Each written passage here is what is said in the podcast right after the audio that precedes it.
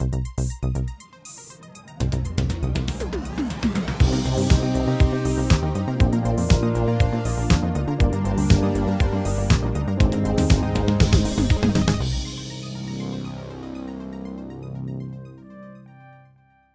und herzlich willkommen zu der Episode 177 vom Outcast. Eigentlich hätten wir jetzt irgendwie die Episode minus eins oder so sollen machen und darüber reden, wie der Podcast entstanden ist und so, weil wir reden heute über Prequels, also Vorgeschichten. Ähm, der Marco ist ja Teil von dem Outcast Prequel quasi, beziehungsweise Ja. wir sind ja jetzt eigentlich in der Sequel, äh, das ist eigentlich jetzt Outcast Sequel oder das Reboot. Anyway, hoi Marco. Hoi, hoi. und Petra ist aber auch da. Hallo. Hast du dort auch mitgemacht? Also für die, die das nicht wissen, das hat, bevor wir da den Outcast äh, irgendwie im August 2017 rebootet haben, hat sie ja schon mal. Schon Äh, lang. es ist lang vorher, aber dort hat es, glaube ich, etwa, was sind es gewesen? Knapp 100 Folgen, was es auch Ja. schon gegeben hat, wo vor allem du, der Simon und der Chris dabei gewesen sind, Marco. Ja. Das kann man alles noch gut anhören, wenn man das möchte. Und- das ist nämlich. dann- ja, also, nein, es gibt, dann, es gibt noch, noch vorher, genau. Noch vorher. Ah, das, wo er da auf dem Blog einmal noch Zeug postet. Genau, es gibt ausgeschrieben outcast. also P-U-N-K-T, .ch, .blogspot.com gibt es die allererste Folge, fängt an bei irgendwie Dr. Parnassus oder so. Okay. Wann ist denn Wow. das gewesen? Das ist so inoffiziell gesehen, weil ich habe eigentlich mal die Idee gehabt, Podcasts zu machen, weil ich immer Podcasts gelost habe. Und dann habe ich den Chris gefragt und dann hat er äh, gefunden, ja, wir machen es einfach mal, aber nicht offiziell über Outnow, weil er weiß nicht, wie das so ist mit äh, Recht und Zeug und Sachen. Aha. Und dann haben wir, darum sind die Folgen dort einfach versteckt, bis wir es dann gefunden haben, ähm, doch, komm, jetzt äh, machen wir es. Da machen wir. Genau, also die Seppe ist, was ist Outcast oder outnow.ch? Outcast.ch Okay, ausgeschrieben. Gut. .blogspot.ch, da kann man die ganz, Ja. die ganz alte go hören, dann der, wie sagt man, der, ähm, Auf YouTube ist dann das- das Mittel. genau. Ne? Der mittlere Teil ist auf YouTube, auf dem outnow.ch Channel unter der Playlist äh, Outcast Archiv heißt das, glaube wo das, wo das drin ist. Und jetzt sind wir da in der, in der Sequel-Trilogie. Die quasi. neue Ära. Die Ja, genau. Streaming-Ära. So ist es. Und ja, jetzt haben wir lange schon über so Sachen geredet, die gar nicht mit dem Thema zu tun haben, aber wir wären ja nicht wir, wenn wir das nicht würden machen. Äh, ich muss zuerst aber noch schnell etwas gestehen, apropos Outcast und sowieso. Ich bin fremd gegangen. Was? Ich bin äh, zu Gast in einem anderen Podcast und zwar bei CineSwiss. Das sind drei nette junge Herren aus dem äh, Baselbiet wo auch über Film schwätzen. Die haben, wann haben sie angefangen? Was haben sie gesagt? Im November. Und äh, haben wir jetzt Folge um Folge raus, zwei Folgen in der Woche. Und ich bin bei denen zu Gast und durfte über meinen Lieblingsfilm reden. Wenn ihr nicht wisst, welcher das ist, dann könnt ihr jetzt, äh, wie lange sind die Folgen gewesen, Marco? Etwa fünf Stunden, wo wir äh, unsere Top 100 besprochen haben, Episode 100 und Episode 101. Äh, oder ihr könnt einfach auch jetzt gerade hören, weil ich sage, es ist Inglourious Bastards. Die Folge ist äh, am letzten Sonntag rausgekommen, wenn ihr das in dieser Woche hört, wo die Folge rauskommt. Äh, und die gibt es am gleichen Ort, wo es eigentlich den Outcast gibt. Also könnt ihr dort mal Sinneswiss reinschreiben und dann wird es dann schon rauskommen. Und Inglourious Bastards ist dort, wo ich mitgeschnurrt habe. Und sie machen auch, äh, sie haben ein bisschen andere Themen. Sie reden nicht so viel über so Kinofilme aktuell im Moment wie wir. Sie haben einfach, sie reden einfach allgemein über Film, laden immer mal wieder ein bisschen Leute ein von anderen Podcasts und so und sind glatte Scheiben. Und wenn ihr, ja, ich meine, wenn ihr den Podcast hört, dann hört ihr eh genug Geschnurr von mir. Wenn ihr aber immer noch nicht genug habt, dann könnt ihr die Sepp-Folge auch noch hören. Genau. Es ist äh, die Folge, sie heisst, glaube ich, einfach Lieblingsfilm Inglourious Bastards. Wir haben etwa zwei Stunden über den Film diskutiert. Es war eine coole Diskussion, gewesen, hat sehr viel Spaß gemacht. Und ich kann nur, empfehlen, dort reinzuhören. Und wenn ihr die Jungs mögt, dann könnt ihr ja gerade hängen bleiben. Es hat schon genug Zeug um dort. Genau. Now back to the regularly scheduled program oder so. Kinowoche. Nein, nein, nein, nein, Kino. ah ja, genau, das Jingle haben wir schon lange nicht mehr gehört. Nein, das, das müssten wir dann mal wieder anfangen. Irgendwann bald treffen wir uns ja mal wieder genau. in, in Person. Yay! Jetzt sind wir, werden wir dann alle. Petra, du bist zwar schon doppelt gestochen, oder? Ja. Marco, du bist äh, solo gestochen. Ja. Und ich noch gar nicht. Ich bin noch ungestochen. Aber äh, das wird dann bald einmal der Fall sein und dann können wir dann auch wieder äh, im Studio gucken aufnehmen. Dann können wir wieder unsere lustige, unser lustiges Soundboard brauchen. Juhu! Yay! Jetzt Kinowoche. Ähm, ich fange sonst schnell an mit etwas, was ich gar nicht im Kino gesehen habe, aber gleich schnell will, äh, zwei, drei Worte darüber verlieren. Und zwar ist das ein Comedy-Special, das auf Netflix läuft. Ich bin sonst nicht so Fan von denen, aber ja, das hat mir jetzt irgendwie, das ist überall so ein bisschen gedreht von dem. Ich fand, also gut, dann schaue ich das halt auch. Das ist Inside von Bo Burnham. Der Bo Burnham kennt man einerseits als Promising Young Woman. Er hat den Ryan gespielt dort. Und man kennt ihn auch als Regisseur von 8th Grade. Und er hat aber vorher schon viel so Comedy gemacht, wo, viele, wo er viel noch so mit Musik macht und so. Und jetzt Inside ist einfach so ein bisschen eine Art des, wie sagt man, eine Art des Tagebuch von der Zeit, wo er gehabt hat, jetzt halt in dieser, in dieser Pandemiezeit. Und es ist sehr viel mit Musik und sehr viel mit so ein bisschen Parodie in dem Sinn, aber es ist sehr, sehr treffend, finde ich. Es ist hure düster, es ist hure deprimierend, es ist aber auch hure lustig. Und ich finde es echt, äh, ich, ich echt sehr, sehr gut gemacht. Und es hat, äh, es hat einfach irgendwie auch tolle Songs. Er macht Songs irgendwie übers Internet, so wie, wie das so ein bisschen funktioniert. Willst du alles sehen jetzt und so? Und von wegen, äh, er hat das Lied über den Jeff Bezos und er hat das Lied über äh, White Woman's Instagram und so. Also es ist, es ist recht lustig. Und es hat wirklich eben auch catchy Songs dabei. Also wenn ihr mal 90 Minuten Zeit habt, das ist auch etwas, wo man jetzt nicht unbedingt immer aktiv muss schauen, weil es halt einfach ein Typ ist, der vor allem erzählt und Musik macht. Da kann man das auf Netflix schauen, slash hören. Ähm, er macht dann noch so einen Witz in einem Lied, findet so, ah, wie konsumierst du das? Läuft das jetzt gerade im Hintergrund und so, ja, hast du schon gedacht. Ähm, es ist sehr, es ist sehr meta, was mir ja eh auch ein bisschen gefällt, nicht wahr? Also Inside von Bo Burnham. Burnham schreibt man das. Ähm, dürfte aber eh auf der Frontpage irgendwo umgeistern, wenn ihr das anschaut. Bo Burnham Inside auf Netflix. Genau. Das ist meine äh, Inside, nicht Outside Woche gewesen. Marco, aber du bist proper im Kino gewesen. Genau. Ähm, ich habe the, the Courier oder The Courier oder den, den halt gesehen. Ja, ja, ja. Dort, wo es um, äh, um, um einen Pizzalieferant geht. Genau. Und es war noch lustig, gewesen. ich, ähm, als ich das so, so beschrieben habe, wo, wo, wo mich Leute gefragt haben, was kannst du schauen? habe ich gesagt, ja, das ist ein 9-11 mit dem Benedict Cumberbatch und so. Und dann habe ich gemerkt, dass ich es verwechselt habe mit dem Mauritanian, wo auch noch ein, ein, nochmal ein Benedict Cumberbatch-Film äh, rauskommt, der auch so ein bisschen in der Thriller-Genre ist. Aber das ist jetzt eben nicht äh, 9-11, sondern das ist der Kalte Krieg. Genau, und da geht es darum, dass ein Geschäftsmann ähm, als äh, britischer Spion eingesetzt wird, wo muss Informationen von einem russischen Spion in Russland holen und auf England bringen. Also es ist so wie er sagt, er macht dort einfach Geschäfte, äh, businessmäßig, aber eigentlich äh, nimmt er immer wieder mal ein Papier mit, mit, mit Infos. Genau. Zum, zum Atom, zum Nuklearprogramm. Der ist, ja, der ist ja letztes Jahr am ZFF gelaufen. Mhm. Und ich habe immer so ein bisschen den auch dort eingeordnet. So ein bisschen, das ist so ein bisschen, ja, das ist so ein 4 von 6 Good Not Great ZFF-Füllerstreifen irgendwie. Stimmt das oder tue ich ihm da Unrecht?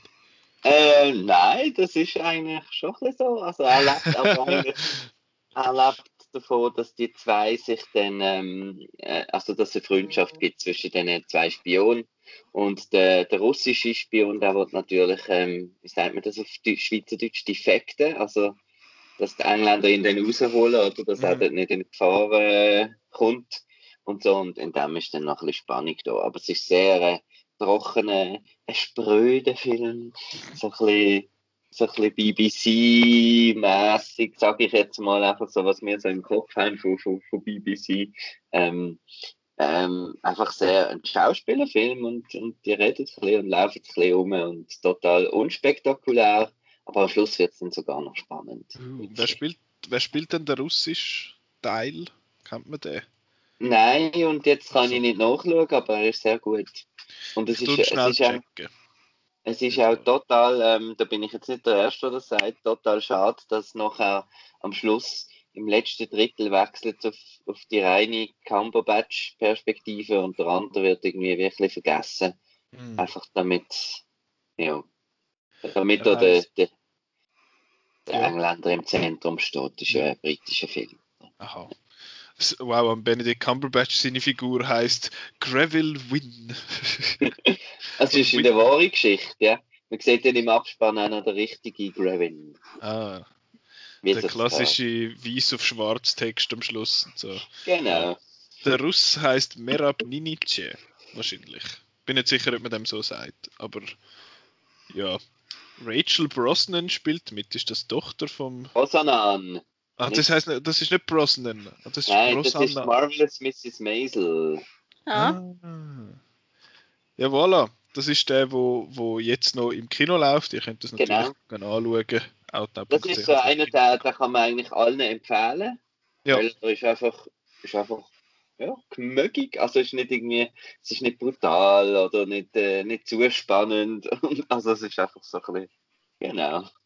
Weißt du, Ich glaube, ich glaub, meine Schwester hat das gesagt, wo sie, äh, wo sie Knives Out geschaut hätte, dass der dann irgendwann halt recht, der ist halt recht auf, also so nervenaufreibend, irgendwann wird halt recht spannend und sie findet, der Film sei viel spannend gewesen.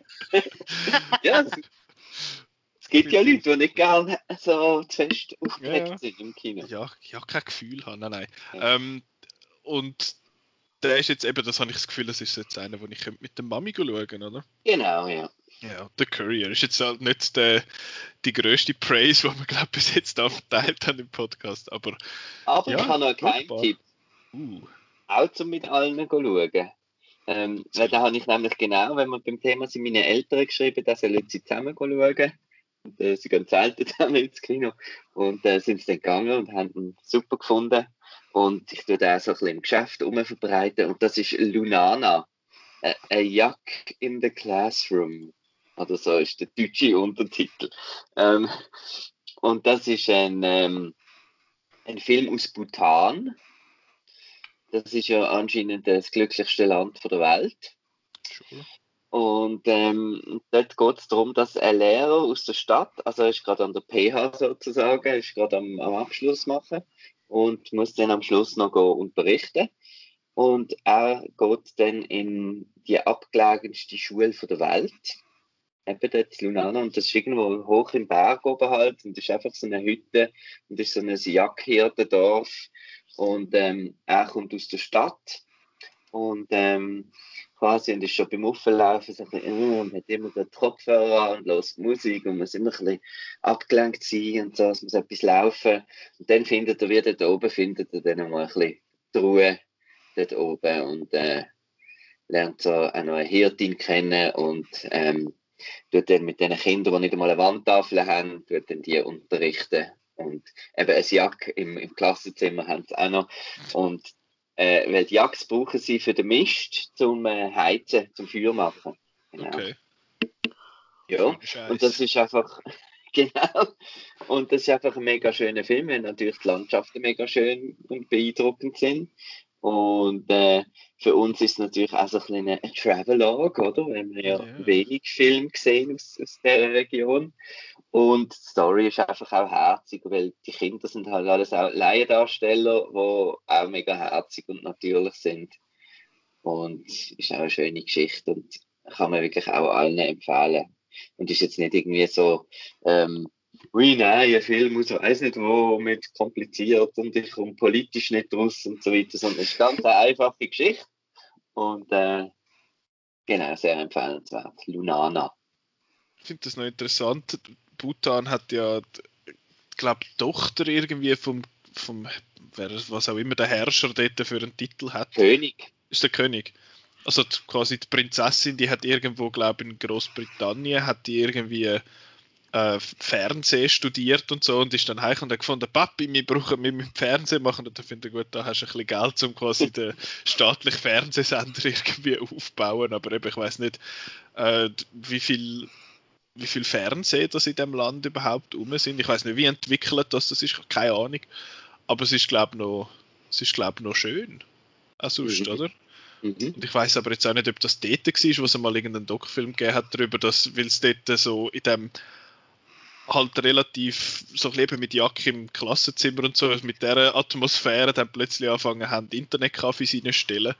Mhm. Und dann alle Kinder, oh, Internet! Und dann halt irgendwie völlig nicht klar sind mit dem. Und, irgendwie und ich glaube, es gibt, so. es gibt, es gibt ein Doku, der andere Final oder der letzte Final oder irgendetwas, wo es darum geht, dass die, die letzte und die zweitletzte Fußballmannschaft auf, der, auf der Weltrangliste gegeneinander spielen. Und das ist, glaube ich, das glaub ich, brutal. also im Fußball sind es nicht so gut. gut, aber sie haben ja auch, also es wohnen ja nicht viele Leute, das ist ja ein Kleinstaat, oder? Nein, es ist, ist wie die Schweiz, glaube ich, also von der Fläche. Aber okay. natürlich wahrscheinlich viel weniger Leute. Ich habe gelesen, 70% ist Wald. ah, Entschleunigung der Filme. Schön. ja, der läuft auch noch bei uns. Ja in den Kinos, so ein bisschen in den kleineren halt, so ein bisschen in diesen kleinen herzigen Arthouse-Movie gesehen, läuft es in Zürich noch. Genau. Den könnt ihr noch gut nachholen. Und du hast apropos nachholen. Das Prequel habe ich noch gesehen. Ist nicht wahr? Ja. ja, du hast Cruella noch geschaut. Ja. Wie hast du denn du gefunden? Ja, es ist eine sehr äh, Berg- und Talfahrt gesehen, der Film. ähm, weil so grundsätzlich bin ich sehr positiv rausgekommen jetzt am Schluss doch noch, ähm, weil mir halt einfach der, äh, sozusagen, hat mich zudröhnt mit dem Schauwert und äh, den Rest habe ich dann immer wieder können, immer wenn ich mich wieder aufgeregt habe, ist zehn Minuten später wieder etwas gekommen und ich fand, ah, das ist jetzt mega cool und so. Ich meine schon, also das Highlight ist das Müllabfuhrkleid, also da, das ist super. Also und rein eben Inszenierung und wie es aussieht und Kostüm und äh, die beiden Emmas und so, alles super toll.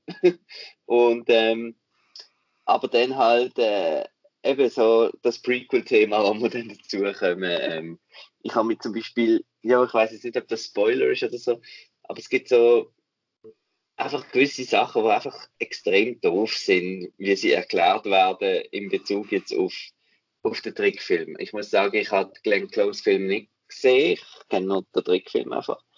Und äh, ja, ich habe es ein bisschen schade gefunden, wie gewisse Sachen dann erklärt worden sind, haben mich recht aufgeregt. Und das andere, was mich aufgeregt hat, ist halt, ähm, ich habe es mega cool gefunden zuerst so mit der Musik und so. Und dann nach einer Weile habe ich, hab ich, das sollte man ja nicht machen, im Kino innen schnell, ähm, nach einer Stunde oder so, habe ich schnell müssen googlen, how many songs are there in Cruella? dann ist gerade eine Antwort gekommen mit 31. Und äh, ja. Und das Problem ist einfach, dass wenn man alle Songs kennt, dann ist es fast noch nervig, als, als wenn es Sachen sind, wo, wo man nicht kennt. Oder? Mhm. Und einfach so ein kleine, ja, sie haben jetzt einfach den, den, den Sampler, now that's what I call music 1900, weiß nicht was, 70 äh, genommen und einfach alles laufen. Genau. Also das Spotify-Playlist, This is the 70s oder so. Genau, und mit der Zeit ist mir der Film durch das ein bisschen zu nervös geworden. So. Ähm, aber aber sonst habe ich es hab lässig gefunden. Aber ja. eben so Story, ja, ich frage mich halt eben, gell, ob man nicht einfach sonst die Story hat können machen ohne Cruella. Einfach sonst so eine Mode-Rivalität, die cool ist und so. Wäre vielleicht cooler gesehen, als jetzt da all das Zeug reinbringen. Eben wie sie, wie sie die Hunde zum Beispiel behandelt haben, das habe ich Katastrophe gefunden also die Figur von der Hund und als Reasoning und die sind dann genau. komplett unnötig. In Also meinst du jetzt alle Hunde oder nur Dalmatiner? Nein, alle. Die anderen sind ja einfach, um das Kind etwas Herziges noch haben zum Schauen, weil er ja sonst sehr düster ist. Aber ja, nein, Dalmatiner, ja. Also die Hunde sind für Kind und für mich. Aber das, ist, äh, das sind zwei Punkte, die wir letzte Woche äh, auch thematisiert haben, eben, wo wir darüber geredet haben, wo ich habe das auch gefunden, Marc, ich habe gefunden, der Film wäre wäre für mich jetzt ein rechtes Stück besser gewesen, wenn es kein Cruella Prequel gewesen wäre, sondern einfach eine Geschichte über, über so jemanden. Und Peter hat dann aber gesagt, eben, es, vielleicht ist es Prequel quasi für etwas, wo wir gar noch nicht gesehen haben, dass es nicht zwingend ein, ein Prequel ist für den Glenn Close Film oder für den One 101 Dalmatians, Animationsfilm aus den 60er, sondern quasi etwas Eigenes. Und ich habe jetzt auch diese Woche gelesen, Cruella 2 schon in Vorproduktion quasi. Und ja, ich weiß nicht, wenn er, wenn er sich vielleicht ein bisschen lösen kann, von dem ist es vielleicht auch besser, aber eben, ich, ich weiß es. Das ist halt immer für, für, für das, das ist ja wie das beim Joker ist ja eigentlich das Gleiche gewesen. Mhm. Ähm, ich finde zwar den Vergleich zum Joker ein bisschen blöd, sonst zu dem Film, äh, der, obwohl der immer wieder genannt wird, aber eben, dass es jetzt einfach eine andere Version ist, man muss es vielleicht einfach so sehen und ich habe das nicht so trennt, wo ich reingesessen bin. Ich eben auch gar das, nicht. Ja. Ja, eben, wir haben es letzte Woche schon äh, recht ausführlich diskutiert, darum wird jetzt eigentlich zu Cruella nicht mehr allzu viel verlieren, allzu viel Zeit verlieren, aber dann gehen wir doch gerade in die Prequels allgemein rein, weil das ist ja so ein Thema, wo Hollywood und auch andere Branchen immer wieder einmal so aufgreifen, weil es halt findet, hey, wir haben da etwas, wo Erfolg hat, wir haben jetzt da schon vier Sequels gemacht, komm, wir machen doch noch etwas anderes damit und dann kommen Ideen von Spin-offs und von TV-Serien und von Reboots und was weiß ich und das haben wir auch schon oft diskutiert. Und dann gibt es halt eben die Möglichkeit von einem Prequel, also erzählen, die Geschichte erzählen von jemandem oder von einem Ereignis, bevor dann das passiert, wo in der Originalfilm passiert. Und das ist noch wichtig. Also Star Wars uh, A New Hope ist nicht ein Prequel zu Empire Strikes Back, das ist, das ist äh, ein anderes Ding. Das, ist, also das Prequel ist für mich immer dann, wenn der Film nachher kommt, nach der Original, also nach der Original produziert wird. Und ich finde, in der Regel sind, also in den allermeisten Fällen sind Prequels ein Seich. Also sind Prequels eine doofe Idee. Ich habe einen Haufen Sachen aufgeschrieben, warum dass ich das finde. Ich meine, eben, ich verstehe es. Man findet, ich will wissen, woher das jetzt das kommt und ich will wissen, warum das die Person so ist, wie sie ist oder warum jetzt das so ist, wie das ist und so. Und es gibt aber so viele Sachen, wo für mich jetzt da dagegen sprechen. Und ich weiß jetzt auch nicht, ich möchte Star Wars mal noch schnell ein bisschen vertagen auf, äh, auf ein bisschen später in der Folge, weil das wird zwangsläufiges Thema sein, weil ich meine, fast alles, was nach der Originaltrilogie produziert worden ist, sind Prequels, außer jetzt Sequel-Trilogie, da gibt es ja einen Haufen Sachen, die ähm, vorher spielen. Und jetzt, ähm, wie, wie stehen denn ihr so zu Prequels allgemein, Peter? Du hast jetzt noch nicht so viel können sagen heute, haben wir geschnurrt. Wie stehst du allgemein so zum Konzept von Prequels? Also, ich finde das Konzept an und für sich eigentlich nicht schlecht. Also ich, ich kann einfach die Idee gern, dass man wie noch einen anderen Aspekt von, von so einem Filmuniversum anschaut. Das Problem ist, dass die meisten einfach nicht gut ausgeführt sind. Und ich glaube, ich glaube, die Prequels, die man halt meistens sieht, sind die, wo irgendwie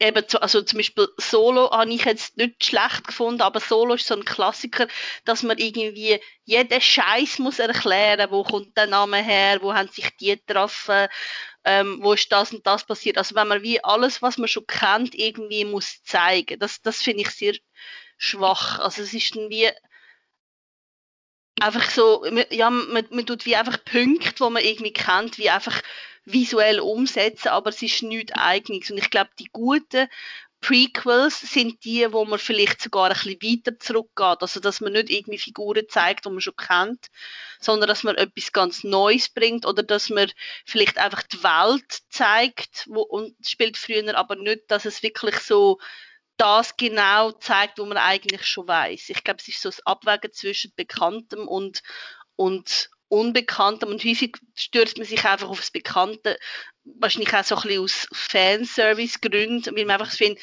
ja, die Fans wollen das und so, aber meistens wäre es wahrscheinlich schlauer, wenn man, wenn man sich sehr viel freier würde mit dem Material, das es schon gibt, ähm, befassen.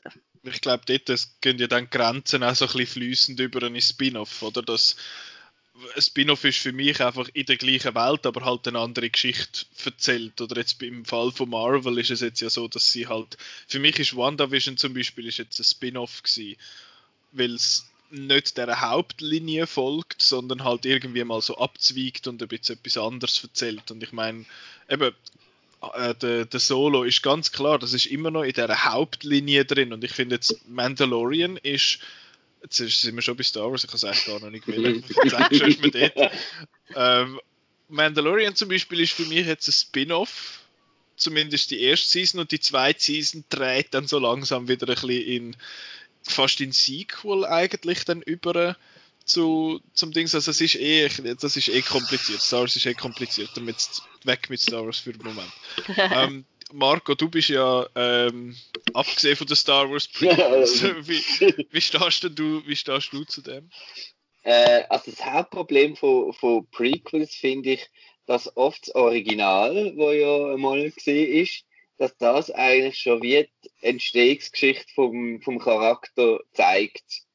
Also wie wenn man jetzt zum Beispiel, ich spreche jetzt mal als Prequel an, was es noch nie gibt, aber wo überhaupt nichts bringt, und das wäre zum Beispiel das Die Hard Prequel, wo man immer davon, davon redet, oder? Ähm, und bei Solo habe ich das auch ein so gehabt, äh, wenn man doch noch schnell Star Wars, dass das relativ äh, junge Figuren sind, mhm. wo, also der Bruce Willis ist ja der, der 30 oder so, 35, und das ist eigentlich die interessante Geschichte, dass ihm das passiert dort äh, an dem Tag und wir wissen schon alles. Äh, so wird er eigentlich zum dem John McClane, den wir kennen. Und wenn wir jetzt wie nochmal vorher geht, dann, dann ist es so ein bisschen wie, Blödsinn. Eben am Schluss sind wir irgendwie beim, beim, beim Baby daheim und wie der Vater noch Polizist war. Und ja, das ist äh, oft wird da wie zu, zu weit zurückgegangen. Ähm, weil man halt, wenn man das Original macht, wo oft ein Überraschungserfolg ist jetzt bis, bis auf Fall, ähm, ist ja das eigentlich der Ursprung fürs Publikum von dieser Figur. Mhm. Und dann braucht es das wie nicht noch, noch mehr einen Ursprung vom Ursprung. Es kommt dann wieder der unnötige Teil halt noch dazu, weil eben du findest, das ist dort, wo die Filmemacher ursprünglich gefunden haben, da fängt der interessante Teil an und da möchten wir unsere genau. Geschichte ansetzen. Und ich finde ja, aber wie willst du da nicht sehen, wie der, der John McClane ein Polizist war? Ich finde so, nein, das wird niemand sehen. No one cares. Aber ja, Die Hard Day One hat, hat der, glaube ich, mal geheißen. Ich weiß aber nicht, ob es den noch gibt. Ich nehme es nicht an. Es ist ja auch Die Harder, ist ja auch, oder Die Hardest wäre das dann, glaube ich, Die Hard 6, wo auch mal noch geheißen hat, in Arbeit und so, aber ja. Und es ist auch ah. etwas, ich habe das Gefühl, wenn jetzt etwas ist, von wegen eben, ah, wir machen jetzt ein Prequel, das ist auch immer etwas, wo so ein bisschen die Filmfan-Gemeinden immer den Kopf schüttelt, habe ich das Gefühl. Sind da, jetzt haben sie wieder keine Idee. Und für mich ist ein Prequel eben wirklich etwas vom Ideenlosesten, was man machen kann. Weil man findet, hey, kennst du den Han Solo? Und jetzt willst du doch sicher sehen, wie der seine Knarren bekommen hat. ähm, und bei Cruella ist das eben für mich auch so ein bisschen das Problem gewesen, dass, dass sie einfach alles ausgraben haben. Sie finden so, ja, so ihre Nachnamen ist schon ein bisschen komisch und, und ah, das Auto, woher hat sie, wieso hat sie echt das und all das Zeug, das ist alles so pointless, das ist einfach so doof und ich meine, eben, es hat so viele Sachen, ich habe so viele so Stichpunkte äh, aufgeschrieben und eben das, Marco, was du gesagt hast, jetzt mit dem, mit dem, ja, wir wollen jetzt wissen, wie der dort ankommt und der fängt eigentlich dort an. Ich meine, wenn du ein Prequel schaust, weißt du automatisch, wie es ausgeht. Weil du weißt ja, was nachher kommt. Und ich meine, wir haben dort ein paar Beispiele, wo es irgendwie ein bisschen besser gelöst ist und ein paar, wo es ein bisschen weniger gut gelöst ist. Und es ist halt dann auch so ein bisschen so, du musst alles eben konstruieren und so reverse engineeren in dem Sinn. Dass du findest, okay, wie könnte jetzt das sein, dass die den Namen hat? Findest du, ja, wie wäre es, wenn es einfach der Name ist von einer fucking Cartoon-Figur, wo grüner Rauch rauspafft? Ähm, das haben sie übrigens nicht erklärt, dass sie so eine, Rauch, so eine Kettenraucherin ist, Cruella. Wieso nicht? Weil wahrscheinlich Rauchen schlecht ist und das möchte es nicht zeigen bei einer semi-sympathischen Figur. Ja. Ja, einfach ein Beispiel, das ich finde, wo es eigentlich einigermaßen gut gelöst worden ist, wo man wie mehr von dieser Welt sieht, wo man spannend findet, ist der Film Monster University. Den habe ich erst diese Woche nochmal gesehen.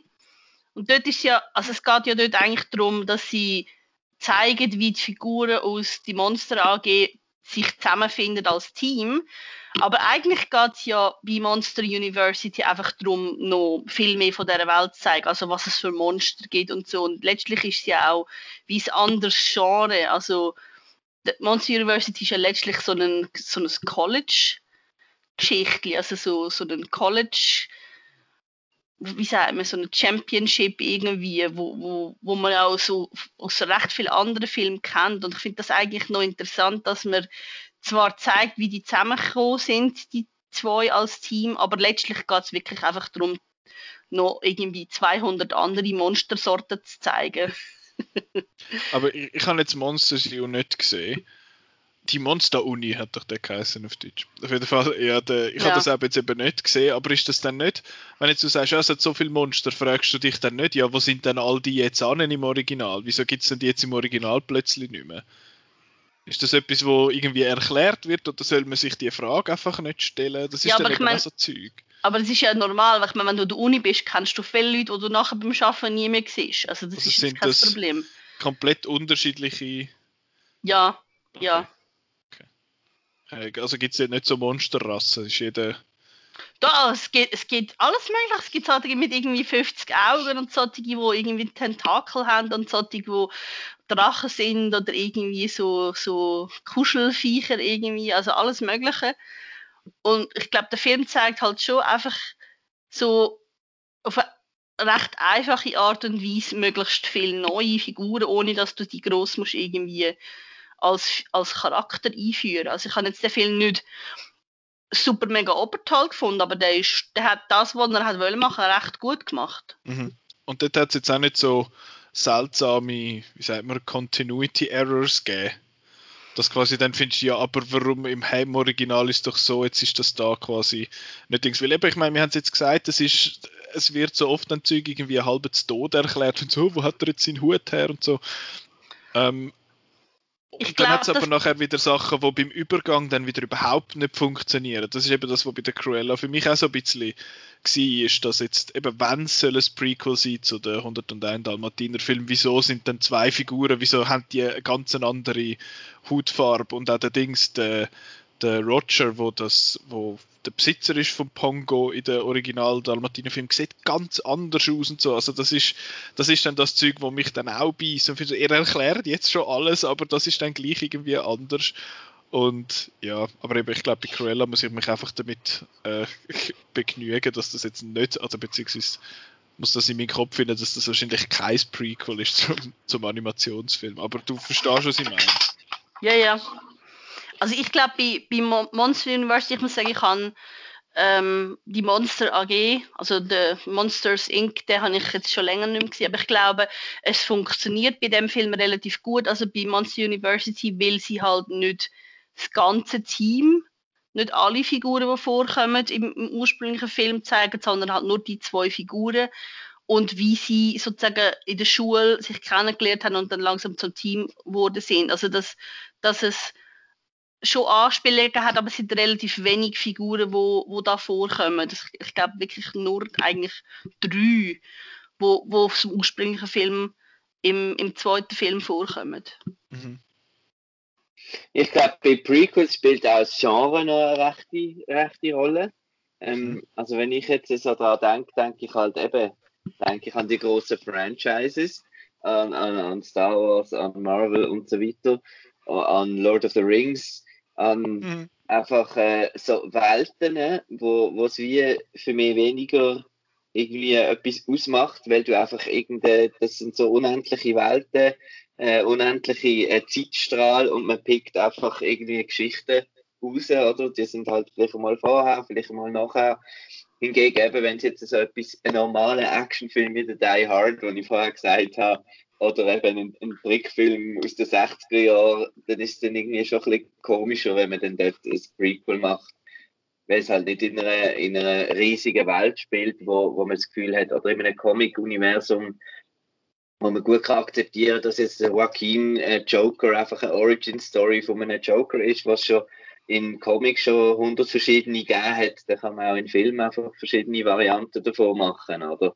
Und wenn man einfach so wirklich nur einen Film irgendwie nimmt, und dann äh, ein, ein Prequel macht, wie irgendwie der, ich mag mich erinnern, ähm, die, die Harrison Ford, Jack Ryan Film habe ich recht cool gefunden früher. Und wo dann da plötzlich der Ben Affleck, wo er dann noch in der Schule ist und so, das ist einfach ein bisschen, ja, okay. Ein bisschen Brunz. Ich habe so vorbe als Vorbereitung auf die heutige Sendung habe ich mir, also auf die heutige Folge, wir sind ja keine Fernsehsendung. Ja. Outdoor ähm, Radio. ähm, also ich habe mir als Vorbereitung so ein bisschen mal googelt, was es also Prequels geht und es ist krass, wie viele Horrorfilme da dabei sind. Und ich glaube, das liegt auch daran, dass halt Horrorfilme sind häufig ein Konzept, also irgendwie Monster X macht das und das und dann kann man dann einfach schnell mal sagen, ja, man macht jetzt einfach so irgendwie die Origin Story von, der, von dem Monster oder irgendwie einfach mal früher oder irgendwie 20 Jahre früher oder so. Und dann, ja, dann ist es wirklich eher ein Konzept, als dass wirklich irgendwie Figuren ähm, eingeführt werden, wo man dann möchte sehen, wo die herkommen. Aber es ist natürlich auch so äh, dann total generisch, eben wenn du irgendwie ein Monster hast und dann, ja, jetzt müssen wir noch die Origin Story zeigen und irgendwie 65 Sequels und weiss nicht was und so. Ja. Ja, ähm, diese ist dort ja mal gefallen. Annabelle ist vielleicht, ich weiß nicht, äh, Marco, hast du Annabelle gut gefunden? Ähm, Annabelle 2. Ah, und was ist das gewesen? Creation oder wie das? Oder ist genau, das okay. der ist super. Aber der, der erste ist so ein bisschen. Der erste ist so ein bisschen mehr. Aber das ist für mich auch nicht äh, ein Prequel äh, im störenden Sinn, oder? Das ist das Conjuring-Ding, das ist wie zu vergleichen mit, mit den anderen Universen. Weil ähm, da geht es ja darum, dass die Diane, die, die, nicht Diane Warren, das ist eine Songwriterin, äh, wie heißt die, Elaine Warren, oder egal, dass die Warrens da in ihrem, in ihrem ähm, Keller halt die hunderte von Artefakten haben, oder? Ähm, wo mal besessen gesehen sind oder so. Und jedes erzählt halt eine Geschichte von diesen Dingen. Und äh, eben, das ist, das ist das Konzept, oder? Das ist dann, es hat dann einfach ein kurzes Cameo vom gleichen Pfarrer wie dann im, im Conjuring oder im Annabelle 2 oder weiß nicht wo. Und in La Llorona kommt dann noch der gleiche Pfarrer einmal kurz vor. Das hat so kleine, kleine Cameos, aber ansonsten kann man die eben halt auch total einzeln sehen. Mhm. Okay, ja gut.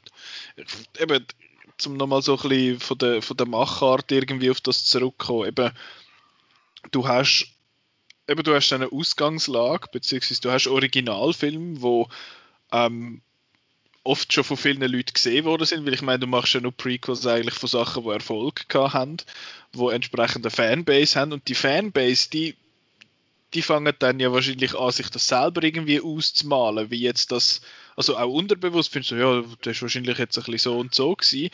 Und das, was die Leute im Kopf inne haben, das, das ist immer besser für sie als das, was nachher im Prequel effektiv dann passiert. Und durch das ist es eigentlich ein Lost Cause auch ein bisschen, habe ich das Gefühl. Also du, du versuchst da etwas anzukonstruieren und machen und erklären und so. Und in den meisten Fällen haben dann die Leute, finden dann so, ja, aber das, was ich, was ich gedacht habe, ist viel besser gewesen. Und darum wäre es genau, auch also, besser, wenn es einfach würdest so lassen. Also. Fans enttäuscht sowieso meistens. Und was dann das andere, der andere Teil ist, der unverständliche, ist, dass das Massenpublikum, äh, das beobachten wir ja die ganze Zeit, die beschäftigt sich nicht mit irgendwelchen Timelines und wenn da das mhm. und die, die sagt dann einfach, ah, da kommt ein neuer so und so Film und die kommen dann oft wirklich nicht raus, dass das irgendwie vorher ist oder so. Ich also, meine, die Leute sind jetzt... Also letzte wieder Diskussion kam mit jemandem, wo einfach die ganzen zwei Staffeln gemeint hat, dass sie der Yoda im, im Mandalorian. dann, dann muss ich sagen, ja, eben, für viele ist das glaube ich auch egal. Ja. Und und ja. die Fans sind eben hässig. Also hast du wie die zwei, zwei Sachen und das ist eigentlich beides ein bisschen blöd. Ich glaube, es gibt ja wirklich so, so Prequels, wo Sachen erklären, wo man nicht erklären sollte. Also einfach so ein Beispiel. Ähm, ich, ich bin so ein bisschen Peter Pan-Expertin, also ich habe auch meine Litzarbeit dazu geschrieben. Ähm, und es ist so, bei Peter Pan, das ist auch so ein Fall, wo, wo das Copyright ist länger gelaufen als normal. Und seit das Copyright wirklich ausgelaufen ist, das ist erst ein paar Jahre her, kommen massenhaft neue Peter Pan Sachen, also mega viele Bücher und ähm, Fernsehserien und Film und es ist dann häufig so, dass es dann ein Prequel gibt, wo man will erklären, wie der Peter Pan zu der Figur wurde ist, wo nicht erwachsen wird, wo kann fliegen, wo Kind zu sich holt aufs, ins Neverland und so. Und das ist einfach, das darfst du einfach nicht erklären. Es ist einfach, das ist, das ist, that's not the point of the story. Und, und es ist auch meistens einfach wirklich furchtbar schlecht. Also, ähm, die funktionieren auch häufig sehr ähnlich. Also es gibt ja den Film Pan mit dem Hugh Jackman und der das ist einfach ein riesen Kabis. Also wirklich, es, ist, es geht einfach nicht. Und, und also es, ist, es, geht, es geht als Anschluss an die späteren, also als, an die Buchvorlage funktioniert es überhaupt nicht, weil es auch verkennt, was der Peter Pan überhaupt ist. Und tatsächlich ist Peter Pan, du kannst ihn ja nicht erklären, das ist ja das Spezielle. Aber Pan macht dann auch so eine komische, was ihr eben gesehen habt, er macht wie ich, eigentlich... Ich, der macht eh schon alles kaputt mit der, mit der Art, wie der, der, der Garrett Hedlund schwätzt in dem Film. Also, also es ist so das... also der Film macht eigentlich äh, so einen, so einen Chosen One Story ähm, aus dem Peter Pan, also dass er wie auf, der, auf die Insel muss kommen und wie zum Held werden, was schon völlig bärenweich ist. Und er tut er macht aus dem Hook eigentlich einen Held, weil der, der Garrett Hedlund spielt ja den Hook. Und der Hook wird ersetzt durch den Blackbeard, gespielt von Hugh Jackman. Und der Hook, also wo, wo am Anfang jedenfalls noch ein guter ist, der hat eigentlich spielt er einen Han Solo. Also ich habe wirklich an den Film gesehen und gesagt, hey, das, das, das geht nicht, nein. Also es ist, es ist das riesige wirklich Chaos, was der Film macht. Und es ist einfach, ich glaube, es ist eine völlige Verkennung von dem, also eigentlich von der Tatsache, dass der Peter Pan so ein Wesen ist, wo man nicht kann verstehen und es gibt einfach so viele Geschichten, wo versuchen, das zu erklären und ich glaube, es macht, man tut dann wie den Zauber von dieser Figur und dieser Geschichte einfach weg erklären.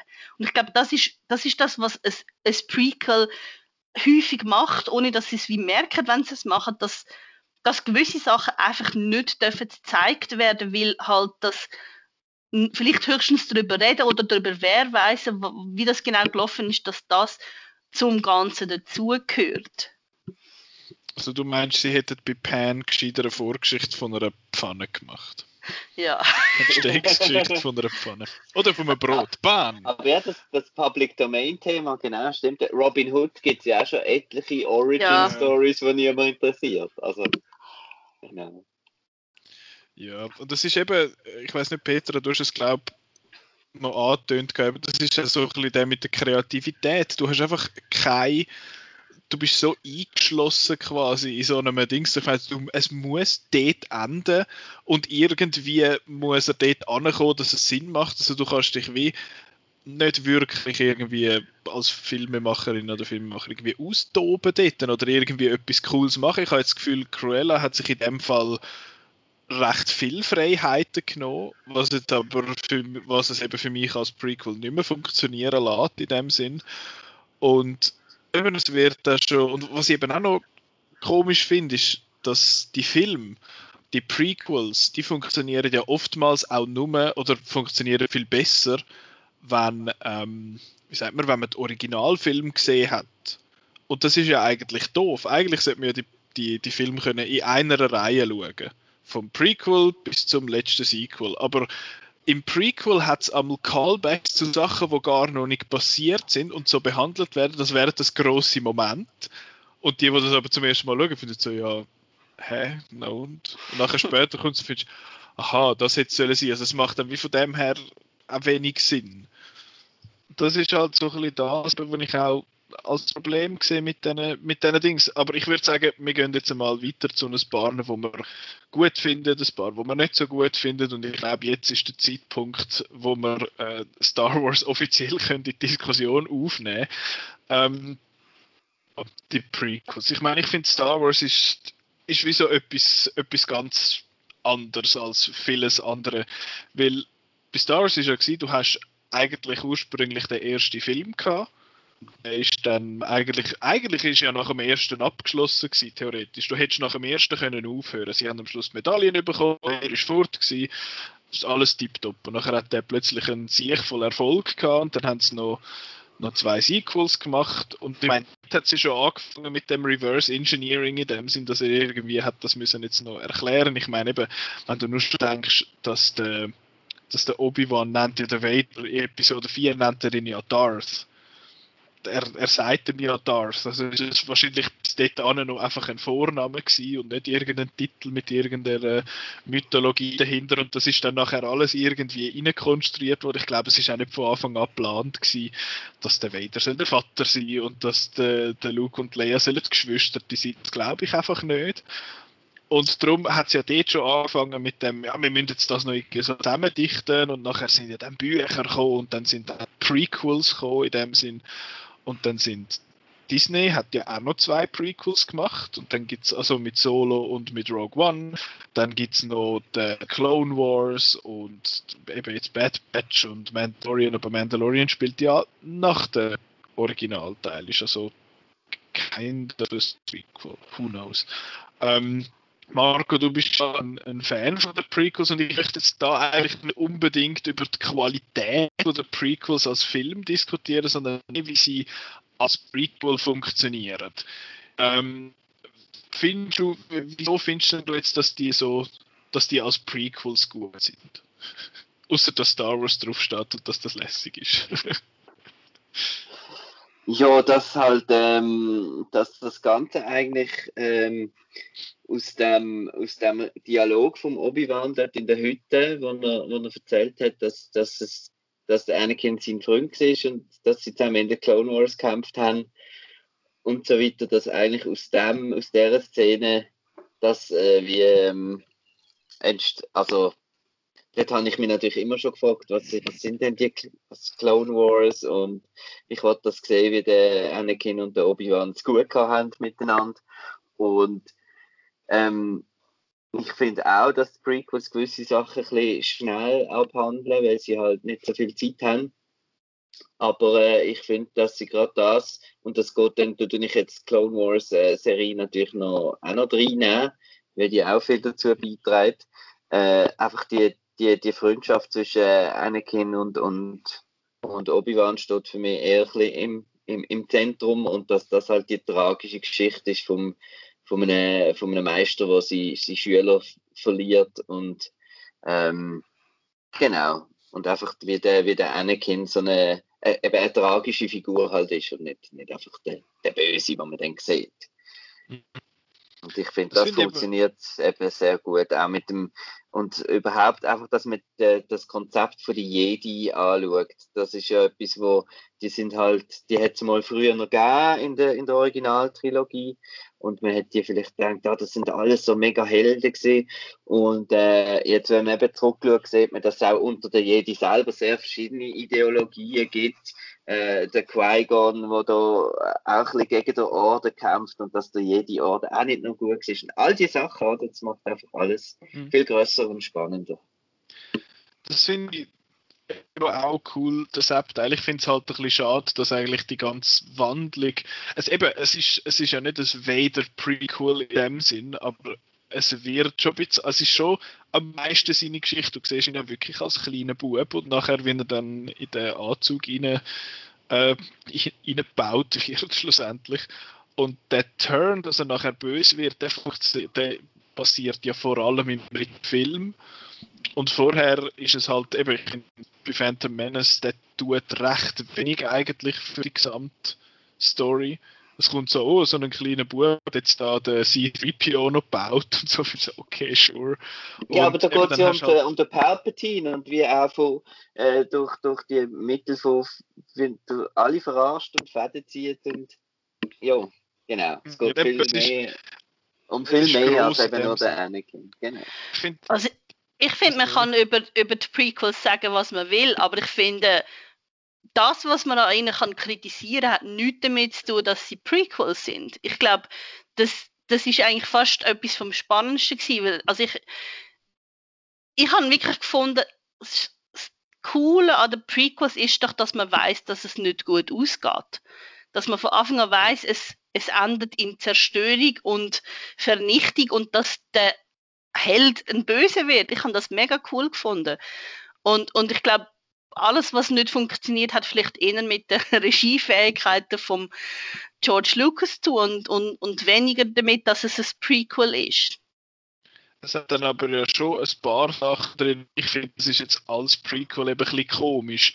Das ist jetzt zum Beispiel das, wo immer wieder erwähnt wird, dass jetzt zum Beispiel der Obi-Wan den, den R2D2 nicht mehr erkennt, quasi im, in uh, New Hope. Oder so, der, der, der da, was ist denn da los? Und vorher haben sie quasi drei Filme miteinander verbracht. Das sind dann einfach so ein bisschen die kleinen Sachen, wo ähm, eben, vor allem in so einem Universum, wo so fest ineinander reingreift und so viel miteinander zu tun hat, ist das dann einfach gerade so ein bisschen ein Dorn im Auge. Ich meine, ich finde es auch irgendwie das kannst komisch. Du natürlich gut, äh, gut erklären, äh, dir selber eine Erklärung zurechtbiegen, dass er dort ja als alter Eremit äh, sich nicht gerade will outen als der Jedi.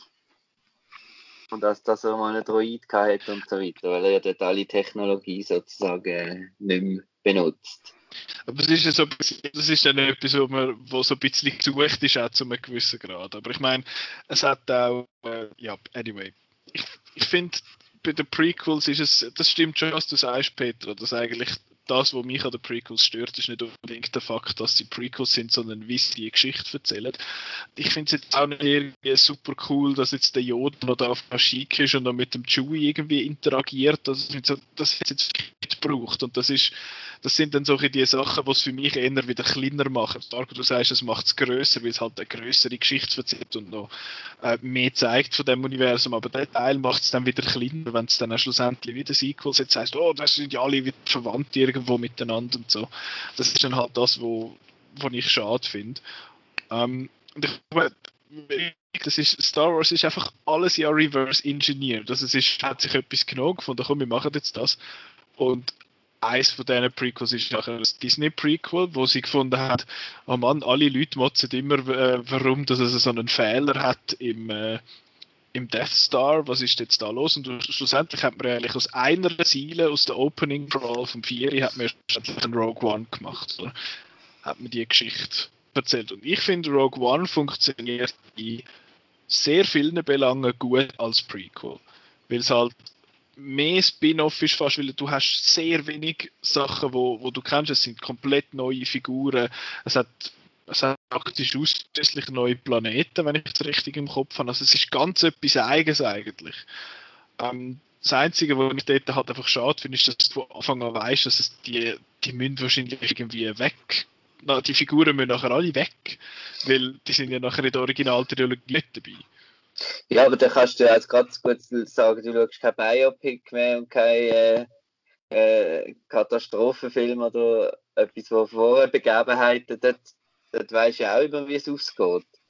Ja, das ist ja nicht... Aber kannst natürlich, ja. Das ist ja, ja das nicht stimmt. Ich meine, ich, ich finde es auch dort nicht unbedingt lässig. das, ist, das ist ja so ein bisschen das eben. Ich meine, ich, ich habe nicht per se ein Problem damit zu wissen, wie etwas ausgeht. Es nimmt teilweise einfach so ein bisschen die Spannung. Und eben bei einem Film wie Rogue One, wo eigentlich ein bisschen ein Heist-Movie ist, wo dann wo dann eigentlich wie so ein bisschen Mitfieber ist, aber das ganze Mitfieber wird ja wie weggenommen, weil du halt weißt, dass die irgendwie weg müssen. Schlussendlich, du weißt, dass sie das, du weißt, sie schaffen es, aber du weißt, sie kommen nicht an die Figuren kommen nicht wirklich bis den Schluss. Und das macht halt wie so ein bisschen weniger spannend, habe ich das Gefühl, in, in, dem Fall. Oder durch äh, die Augen grunzen, wie sagen wir, die, Stirn grunzelt, nicht die Augen, das sieht komisch aus. Ähm, findest du das in dem Fall eher nicht so oder findest du das nicht so schlimm? Also ich, ich finde Rogue One einer der besten Star Wars Filme überhaupt und ich finde, er funktioniert mega gut als das und für mich ist von Anfang an klar dass alle sterben am Schluss. Aber das ist gleich ein toller Film. Ich glaube, man kann es eben auch so anschauen. So, es geht ein, ein, alte, ein altes Verständnis von Heldentum, also die, die antiken Helden oder so aus dem, aus dem Mittelalter, die müssen eigentlich alle sterben am Schluss. Du kannst eigentlich nur ein Held sein, wenn du stirbst. Und das ist da ja auch so. Also das wird ja auch, auch gesagt, im ersten Star Wars-Film wird gesagt, es sind ganz viele müssen sterben, um die Information zu bekommen. Und für mich ist das klar gewesen und, und darum bin ich auch voll dabei gewesen, weil, weil, weil der Film das auch schafft, dass man die Leute gern hat und mit ihnen mitfiebert, obwohl man eigentlich weiß, ja, es, es kommt für die Einzelfiguren nicht gut aus. Also ich habe das super gefunden. Für das große Ganze. Ja. Ich meine, das mit dem Märtyrertod quasi oder in dem Sinn Sterben für den Good Cause, das ist ja im, im asiatischen Kino heute immer noch gang und gäbe. Das ist ja dort der grösste, dort ist der Mainstream-Held, ist nicht der, der rauskommt und dann findet, hey, mach das Fest für mich, sondern mehr so ein bisschen der, der, der am Schluss dann halt sein Leben gibt für, für diese Sache. Ich finde es dann bei, bei Rogue One finde ich es einfach jetzt noch lustig, dass es dort noch ein Prequel zu dem Prequel gibt mit der äh, Endor-Serie, wo ja noch soll kommen. Die ist ja, glaube ich, sogar schon, mhm. ist die schon abgedreht? Ich weiß es nicht. Mhm. also Rebels ist ja eigentlich auch ein Prequel zu Rogue One. Okay, aber dort, also, halt, dort haben wir auch schon so Guerrera und alles. Eben, und für mich ist das das Ganze, darum ist das jetzt auch, haben wir nicht so wollen über das Thema reden, weil das geht wirklich für mich auch am, am Prequel-Thema vorbei, weil es eben einfach ein, ein Universe ist. Mhm. Gut. Und jetzt eben das andere Aber Prequel. Ja, trotzdem will ich noch zu den Hobbits, zu den Hobbits irgendwie gehen. Unbedingt. Der, Aber ist der Hobbit überhaupt ein, ein Prequel? Ja. Moment, Moment. Weil, ich meine, das Buch ist vorher da gewesen.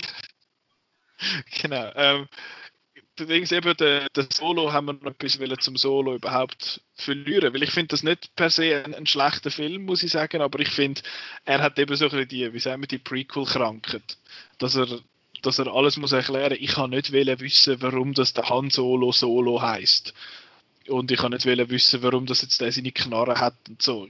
Wo und das seine blöde, okay. Aber die blöden Würfel, die erst durch die Sequel-Trilogie irgendwie jetzt wichtig geworden sind, ja. und jetzt irgendwie dort im Disney-Universum sind einfach die Würfel wichtig. Das habe ich, äh, ja. Aber es ist halt, ich weiß auch nicht. Das ist halt alles sehr konstruiert und es ist auch, ich finde es auch noch lustig beim, du hast bei A New Hope hast du eigentlich einen, einen Tip-Top-Arc beim, beim Han Solo. Am Anfang ist er so, er schießt mir alles an, ich mache das alles nur für mich und am Schluss ist er, ist er ist einer von den Rebels in dem Sinn. Ja. Genau. Und wie das unterwandert schlussendlich jetzt der Solo-Solo-Film eigentlich völlig, weil er ist eigentlich ein netter und gibt sich an und macht eigentlich schlussendlich genau den gleichen Arc nochmal durch. Einfach ohne, dass er ein Assi ist am Anfang. Also es ist ein bisschen es ist einfach irgendwie so ein bisschen müßig, finde ich. Es und es macht auch ein bisschen, ich finde zum Beispiel Kira recht einen coolen, coolen Charakter. Mhm. Und ich bin auch sehr gespannt, was sie mit ihr noch machen, weil sie ja jetzt mit dem Darth Maul zusammenarbeitet und so weiter. Aber, ähm, uh, Spoiler. Aber, ähm, ich finde es auch ein bisschen schade, dass es macht auch so ein bisschen das ganze Han und Leia kaputt. Dass mhm. er so verliebt war in die Kira, oder? Jetzt habe ich wie die ja, und hat man die auch immer noch ein bisschen im Hinterkopf. Sie haben auch noch eine lässige gesehen, wer dabei gehört, gehört auch ja zu der Lea, oder? Und so ja. Sachen. Und es ist einfach wie, er ist schon, wie du gesagt hast, das ist genau das Beispiel, von, dass die Figur eigentlich schon am Anfang gestanden ist, wo wir sie, wo wir sie getroffen haben. Genau. Und auch das Ganze mit dem Land, das jetzt da, das hat mich, das habe ich jetzt auch nicht gefunden, dass, dass man da irgendwie mehr bekommen hat als in Empire Strikes Back, von der, von der ihrem Verhältnis. Ich finde jetzt halt, das ist jetzt auch wieder das, was ich vorher angesprochen habe, von wegen, man muss den Originalfilm gesehen haben, dass das, dass das Prequel irgendwie wie, wie selber überhaupt eine Response generiert, weil dann schaust du es und dann findest du, wieso spielen die jetzt um das blöde Raumschiff, was ist jetzt an dem so geil? Und was der, der Dude da, der alte Sack, der komische Hörner hat und so ein Lichtschwert, wer, wer, wer ist das, was soll ich mit dem? Ähm, nein, das, nein, stimmt nicht, das ist ja nachher, das stimmt schon. Aber nicht mit dem Ding, eben mit dem, äh, mit dem Falcon, finde ich so, na und? Ich meine, wir haben jetzt ein emotional, ein emotional Attachment in dem Sinn, weil wir wissen, was der Falcon ist. Aber da finde ich, wenn du jetzt das in der, in der korrekten Reihenfolge schaust, ja, na und? von dem her, ja. Das ist, das ist eines von den Beispielen, wo, wo die Prequel-Krankheit für mich fast am meisten hat, wo einfach wirklich alles muss erklärt werden. Und da ist einfach Rogue One hat so einen anderen Vibe und es funktioniert so anders. Ja,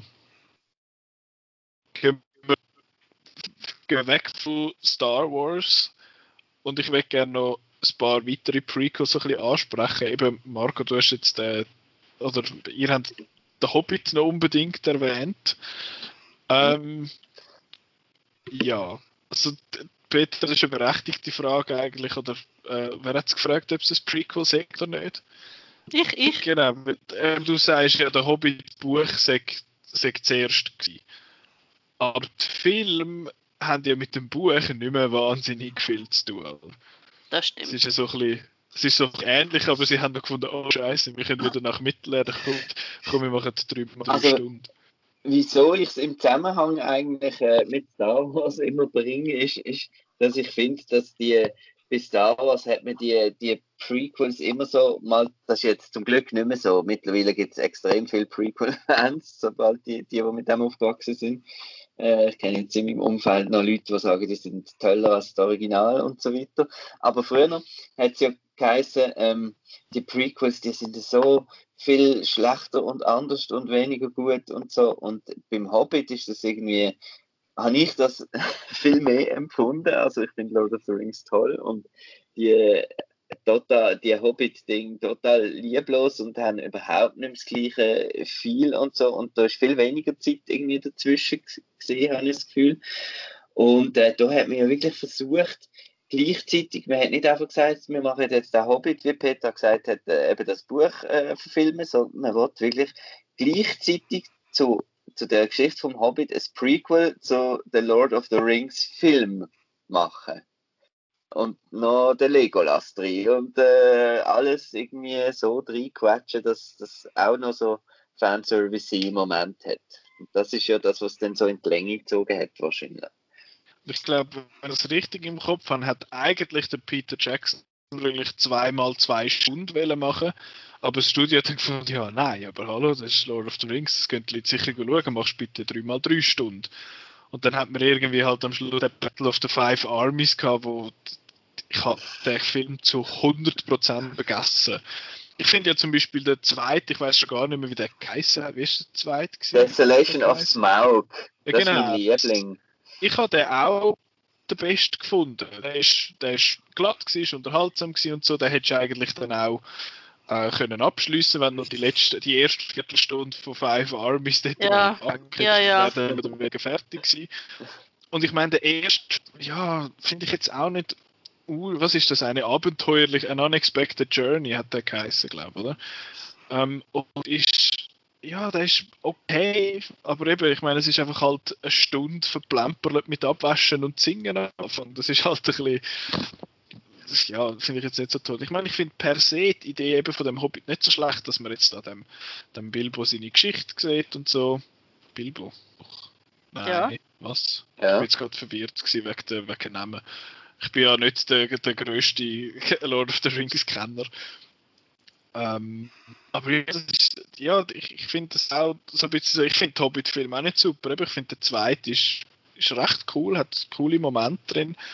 Und der erste hat halt einfach die Momente, die mit dem Gollum sind, wo alle so geil finden, die ich auch cool gefunden habe, aber das rechtfertigt für mich nicht drei Stunden, oder?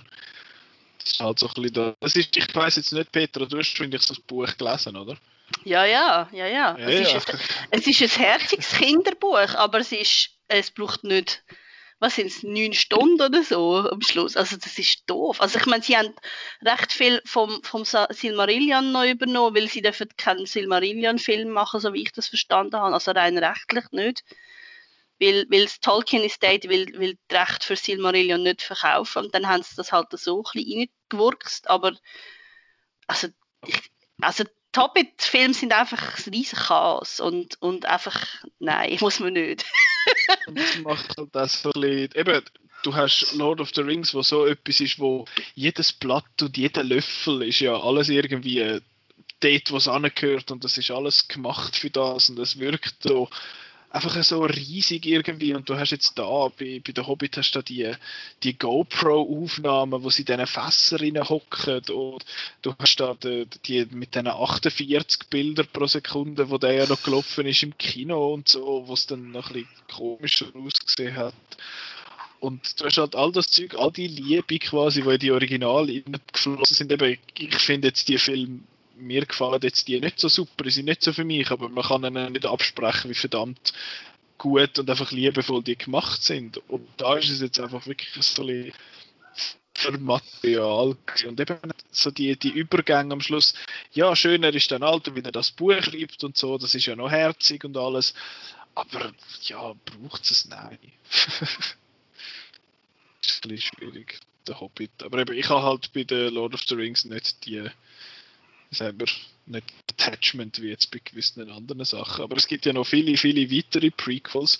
Jetzt etwas, wo ich ein Attachment habe, ein bisschen mehr, ist natürlich das MCU. Wir haben dort äh, nicht proper Prequels gehabt in dem Sinne, aber das, was ich da anspreche, ist Captain Marvel.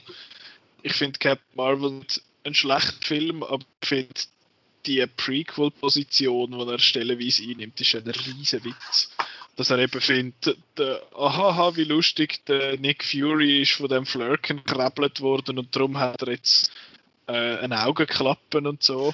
Obwohl er, glaube beim Winter Soldier oder wo auch immer sagt, oder bei Avengers, ich weiß nicht, wo, wo er sagt, ah, das letzte Mal, als ich jemandem vertraut habe, äh, hat er mir ein Auge, habe ich ein Auge verloren und dann schaust du mit, es war wegen einem Büsi ja, Petra, also es ist nicht technically ein Büsi, aber you get what I mean.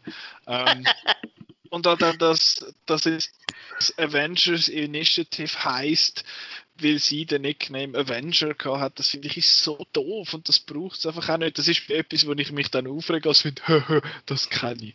Das ist so ein bisschen Fanservice irgendwie so ein bisschen in die falsche Richtung. Habe ich das Gefühl. Ich weiß jetzt nicht, ob euch das auch so so, auffallen ist. Das ist einfach etwas, was ich noch will sagen dass ich nicht immer nur äh, der Marvel der Marvel-Fanboy bin, Marco, gell, ich muss das da ein bisschen, ein bisschen ausgleichen. Und ich finde das, find das doof und darum nimmt es mich auch Wunder, wie jetzt das mit der Black Widow funktioniert, wo dann ja in einem Monat oder so ins Kino kommt das ist jetzt das erste, glaube ich, richtige Prequel von einer Figur. Man hat das, oder? Oder vergiss ich etwas? Also bis jetzt haben wir immer einfach, wir haben zwar nicht geradeaus, geradeaus erzählt, aber wir haben innerhalb von der Reihe immer eigentlich äh, Kontinuität gehabt und da wird jetzt voll zurückkommt. Ja. Sonst wüsste jetzt nicht, etwas, wo Marco, etwas, was dir ja sehr am Herzen liegt, ist die Alien-Reihe. Mhm. Dort haben wir ja auch Prequels bekommen, Prometheus und Alien Covenant. Prometheus hat, glaube ich, auch so ein bisschen Geister gespalten. Du findest ihn ja, glaube ich, noch gut, oder? Sensationell, ja. Aber Alien Covenant. Äh, finde ich auch immer noch gut. Und äh, äh, bin sehr traurig, dass das nicht irgendwie fertig Ich hoffe, dass die Alien-Serie dann äh, von, von Hulu oder was auch immer, dass die doch noch das nochmal aufgreift, weil die hat ein recht cooles, cooles Ende.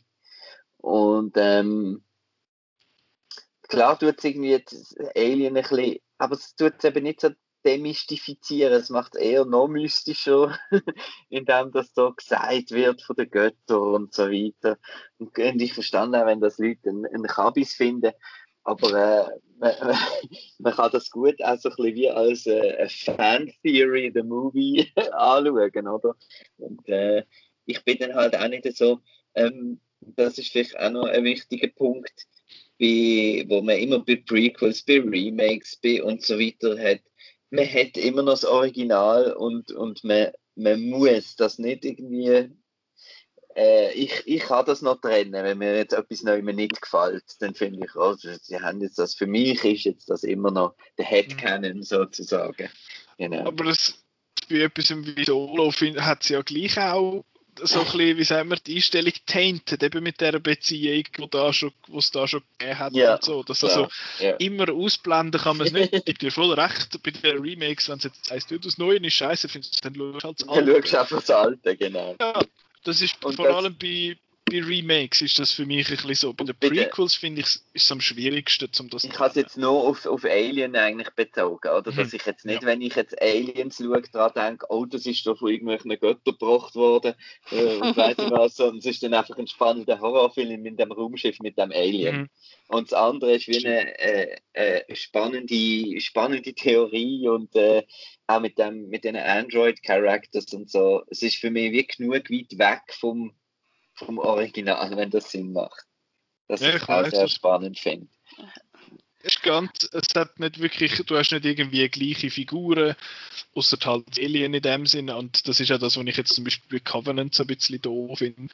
Und auch, ich, ich hätte Prometheus eigentlich viel gern, viel lieber gehabt.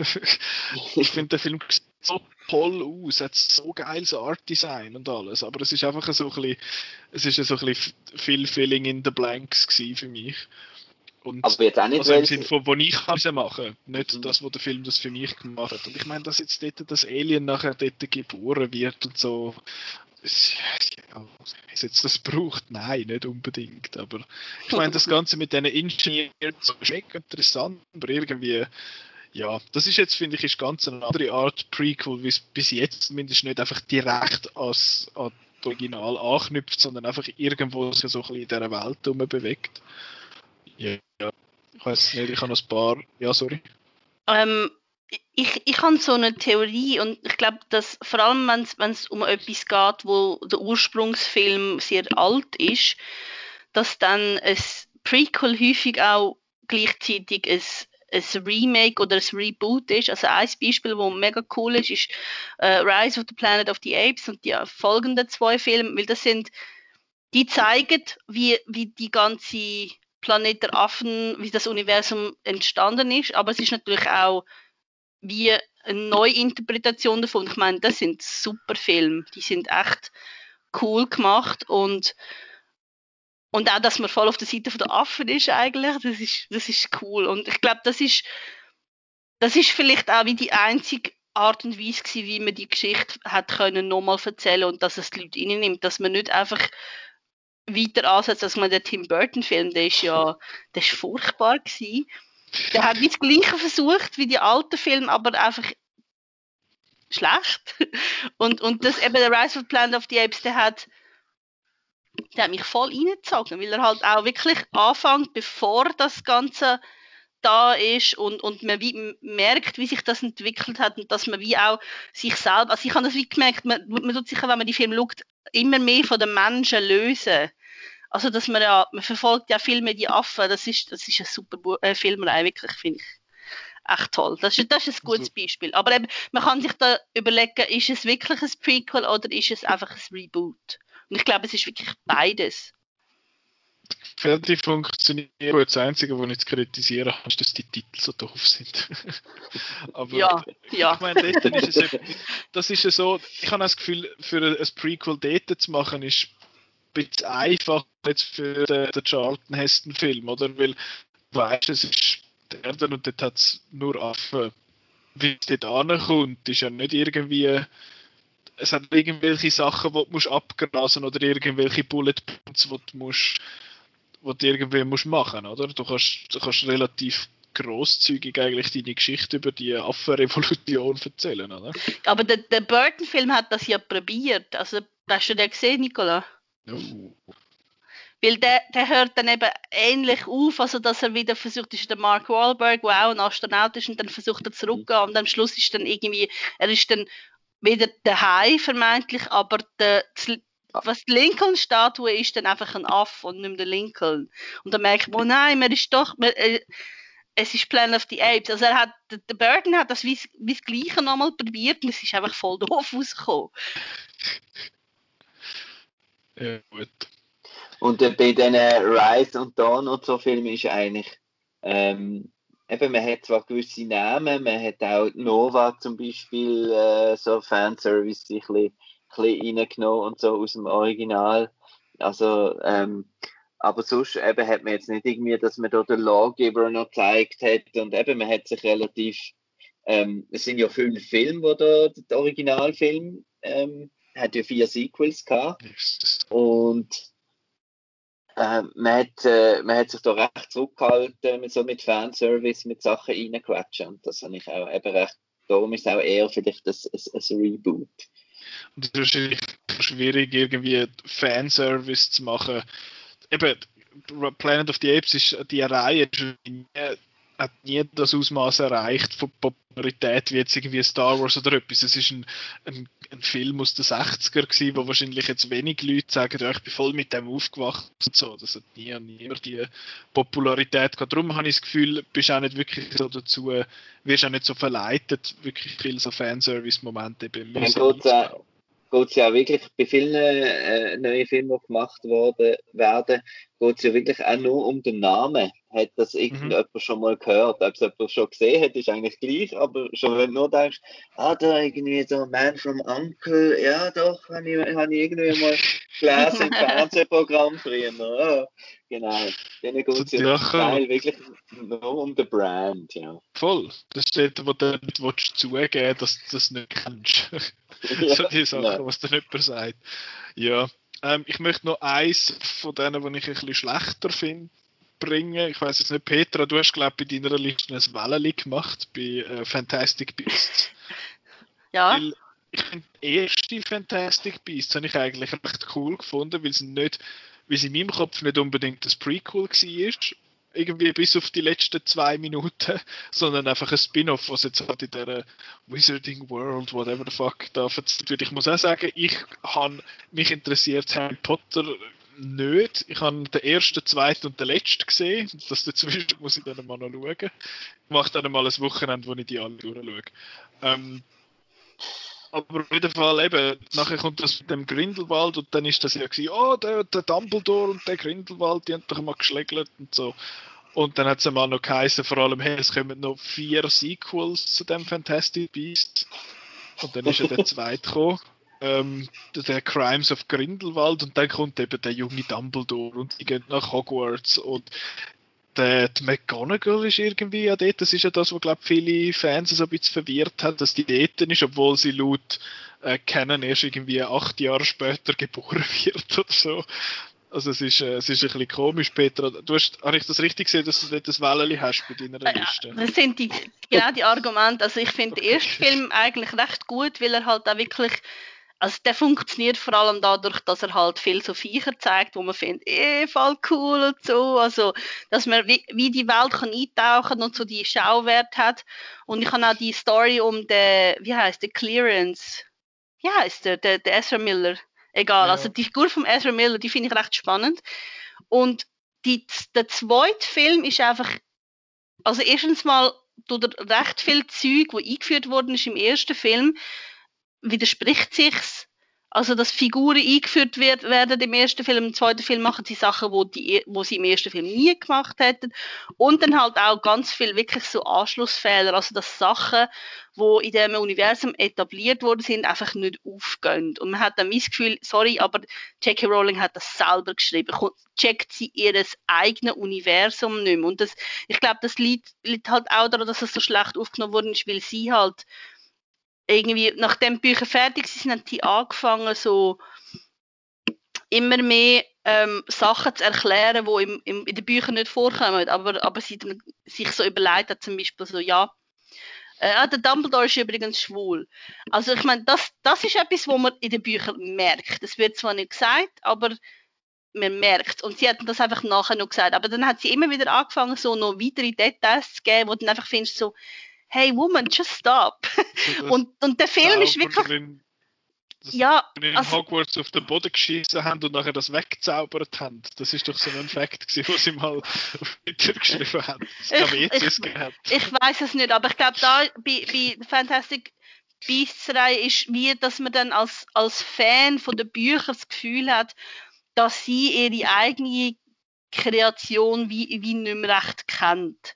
Mhm. Und, und dann auch, also es gehen dann einfach wirklich ganz viele Sachen nicht mehr auf. Also ich weiß nicht, ich bin den Film mit den Kollegen geschaut, wir sind rausgekommen und haben gefunden, so, ein Moment, aber das geht doch nicht und das geht nicht und das geht auch überhaupt nicht auf. Also einfach so viele Logiklöcher und man hat dann einfach das Gefühl, es ist so sehr lieblos gemacht und der Film ist auch als Film nicht speziell gut und das ist einfach sehr enttäuschend, wenn man dann wie das Gefühl hat, ja, man macht einfach irgendwas und gibt sich gar keine Mühe. Also und vor ja. allem eben bei einer Fanbase wie der Potterheads oder wie sie sich auch immer nennen. Ja. Ähm, das, das, sind, das sind so dedicated Fans, wo, wo aufgewachsen sind, oftmals mit diesen Filmen oder mit den Büchern und eben, was weiß ich, Wikis gemacht haben und irgendwie Fanfic und ähm, wie heißt es da, das Pottermore ist das wo da, da, da, da Tests gemacht und welches Haus das du jetzt reinkommst und das ganze Zeug und irgendwie, was weiß ich, wie lange Quidditch-Regelwerk schreiben und so Zeug. oder Quidditch spielen, obwohl sie nicht einmal fliegen können. Ähm, so Sachen halt. Und das ist, ja, dort verstehe ich es dann umso weniger, dass man dann findet, ja, die merken das dann schon nicht. Dass das jetzt nicht aufhört. Ich finde Ja. so, ah, die Fans kennen, Fans kennen doch das Universum meistens irgendwann besser als die Leute selber. Das ist ja das bei, bei Game of Thrones so das Thema war, ist, dass, äh, dass es da die Leute gibt, die das alles aufgeschrieben haben und Wikis gemacht haben und eben und so. Und der George R. R. Martin hat dann irgendwann gefunden, Scheiße, wo ist jetzt das gewesen? Und hat die Fans gefragt, die das Wiki schreiben, so, sorry, wo ist der? Und die, hat dann, die haben ihm dann eine Antwort gegeben. Aber ja, und eben, vor allem bei so etwas wie Harry Potter verstehe ich es überhaupt nicht, dass man so Sachen macht. Aber der Jude. Law als Dumbledore ist cool, oder? Er ist cool. Aber was mich, besetzt. was mich eben bei den Crimes of Grindelwald wirklich gestört hat, ist so, dass, dass zum Beispiel, also, ja, es ist wirklich einfach ein schlechter Film. Also ich habe ich hab im ersten Teil, ich habe Queenie so eine coole Figur gefunden und dass sie dann einfach völlig umgedreht wird, das, das geht einfach überhaupt nicht auf. Also es ist, ich finde der Film, also ich, er ist wirklich einfach auch schlecht bei der Umsetzung von der, von der Figuren und der, und der Beziehungen zwischen den Figuren. Also es ist wie, er macht Sachen rückgängig, einfach ohne Grund. Also ich habe wirklich das Gefühl, das ist ein Film, der einfach angekudelt worden ist. Und ich glaube, die Verschiebungen, die es jetzt beim nächsten Film gibt, haben sehr viel damit zu tun, dass sie das offenbar nicht kann, selber ein Drehbuch zu schreiben, das verhebt. Und wieso nennt man die ganze Reihe Fantastic Beasts, wenn es nur eigentlich im ersten Ja, Cast so doof. Ja, ja. Das ist ein Worry Hit. was ich eigentlich noch, ich weiß nicht, ob es ein Prequel ist, aber der Power Rangers Film, der letzte, ähm, ist das ein Reboot oder ein Prequel oder, äh, ähm, weil ich finde, ähm, dort hat man einfach Bild zu dem gekommen, wenn man da gerade Sex hat wollen machen. Und das ist Ja. also ein kleiner Krankheit in Hollywood, äh, oder King Arthur ist ja auch so Ja, ja, ja. Machen einfach sechs Filme und, Wir und machen so. jetzt ein Universum. Gut, der mit dem Okay. Universum habe ich das Gefühl, ist wieder ein bisschen, ist wieder ein bisschen abgeflaut, nachdem alle gescheitert sind, außer das MCU halt, wo, mag ich euch noch erinnern, als Dark Universe von Ja. Universal mit dieser Monster und dass- scheppert auch. Also. vor, dass gerade beim ersten einfach vergisst, ist, äh, auch einen eigenstehenden Film irgendwie zu machen, wenn du immer denkst, ja, das machen wir dann irgendwann im nächsten, lösen wir das dann auf. So. Also auch quasi Streak eingebaut wird eigentlich in den ersten Film, dass er solche uninteressante Zeug erzählt, wo eigentlich so in ein Prequel würde rein. Jetzt aber zum noch ein bisschen auf einer ein kleiner positiveren Prequel, Ja, äh, Prequel ähm, sag ich mal. Dass, dass es halt immer dann aufhört, wenn es dann eigentlich gut wird. Also, aber dann gehst du eben Eben. die Original schauen und kaufen und mieten. Ja. Und dann, Der, der Robin Hood mit dem Russell Crowe ist doch auch so einer. ja, ja. Der hört Genau. genau dort auf, wo normalerweise Robin Hood anfängt. Also, das ist ja eben ein Prequel, aber, Ja, ja. ach. Aber, Aber zum es ist Beispiel auch auf einer spannend. positiven Note enden noch ein paar äh, Prequels, die wir noch gut finden. Ich habe etwas aufgeschrieben, wo ich selber nicht gesehen habe, aber oftmals gehört habe, dass es super sei, ist Better Call Saul. Ich weiß nicht, hat das jemand geschaut von euch, oder? nein. Schade. Also ich hoffe, vielleicht kann jemand da noch etwas sagen. ich höre.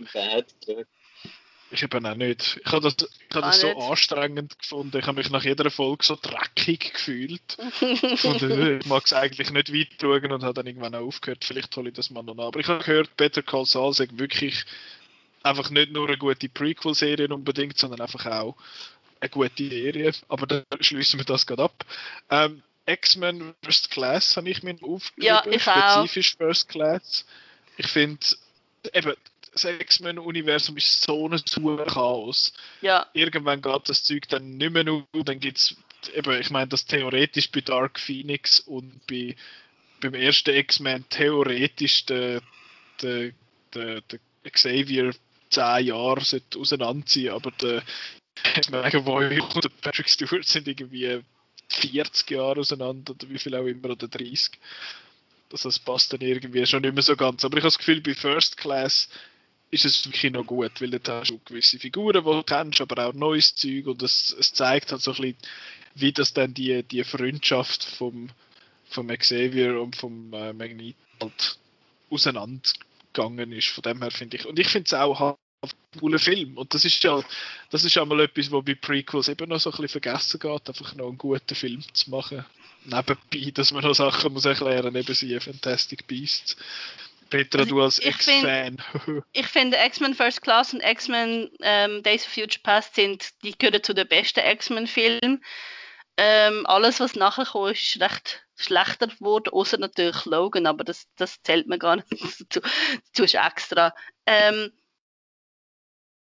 ich, ich finde bei X-Men First Class auch wirklich cool, wie sie mit, mit, ähm, mit der historischen Situierung schaffen. Also, dass sie, man geht in die Vergangenheit und da geht es auch darum, dass es halt in den 60er spielt und das finde ich wirklich cool. Ähm, und mit, mit der X-Men First Class und vor allem Days of Future Past haben sie auch Sachen dann korrigiert, die im X-Men The Last Dance eigentlich falsch gemacht worden ist. Das finde ich auch noch interessant, dass man dann wie sich selber so korrigiert durch so Zeitreise-Dings.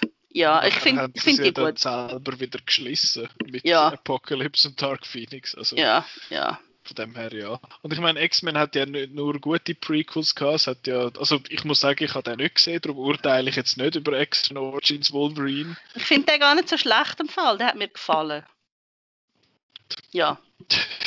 der, Marco der Marco schüttelt den Kopf, aber ich, ich finde den nicht schlecht. Äh, ja, der und ein anderer, wo, wo wir auch sogar im Podcast besprochen haben, äh, mal, weil er rausgekommen ist, wo wir einen Podcast gemacht haben, ist Bumblebee. Finde ich, ist, ist ein recht gelungenes äh, Prequel. Hat zwar auch so ein bisschen einen komischen Schluss, weil er ja da mit dem äh, Optimus Prime dann so in der Vorfahrt, obwohl rein von der Timeline her, Timeline, von der Timeline her, müsste er erst 20 Jahre später, oder wie viel auch immer Jahr später, auf der Erde zum ersten Mal landen und sie haben halt gefunden, ja, er geht gucken, scouten und so, dann wenn sie, ja, also gut. Aber ich finde, der Film funktioniert gut, weil es halt ein bisschen, eben, es erzählt die eine konzentrierte Geschichte von der eine Figur, die ich mal zwar was angekündigt wurde, ich fand, wieso zur Hölle soll man ein Bobby-Prequel machen? Who gives a shit, man? Und nachher ist es einfach ein, ist einfach noch ein cooler Film geworden, der halt auch nicht von Michael Bay war darum ein bisschen mehr Zeit mit den Figuren verbracht hat und einfach nur alles in die Luft lässt. Ja. Es sind jetzt, wo wir gerade so in Sinn gekommen sind, hast du noch positive, Petra? Du noch ah, gut was ähm, Star Trek ist natürlich auch wieder so ein, so eine, so ein Twitter-Dings, weil ähm, also als ich den ersten Film bin schauen, an der Presse visioniert damals, bin ich reingegangen und ich habe einfach gedacht, ja, es ist einfach ein Prequel. Also sie fangen wie, also schon ein Reboot, aber es ist einfach ein Prequel und dann das gleiche nochmal. Und dann ist ja der Twist eben, dass, dass es nicht das gleiche wird wie nachher und dann ist es vielleicht mehr Reboot, aber es, es ist echt beides, oder? Es ist ein Preboot. also ich glaube, zuerst ist auch wirklich ein Prequel ein klassisches Plan gesehen, so man hat ja langsam News gehabt, äh, ja, der Kirk an der Akademie und es geht dann so um seine Schulzeit und so weiter. Ich glaube, aus dem ist es dann schon irgendwie entstanden. Mhm.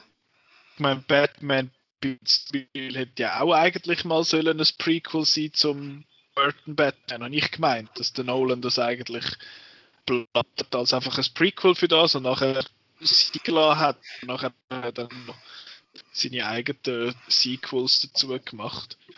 Ähm, Marco, hast du gerade noch eins, wo dir positive.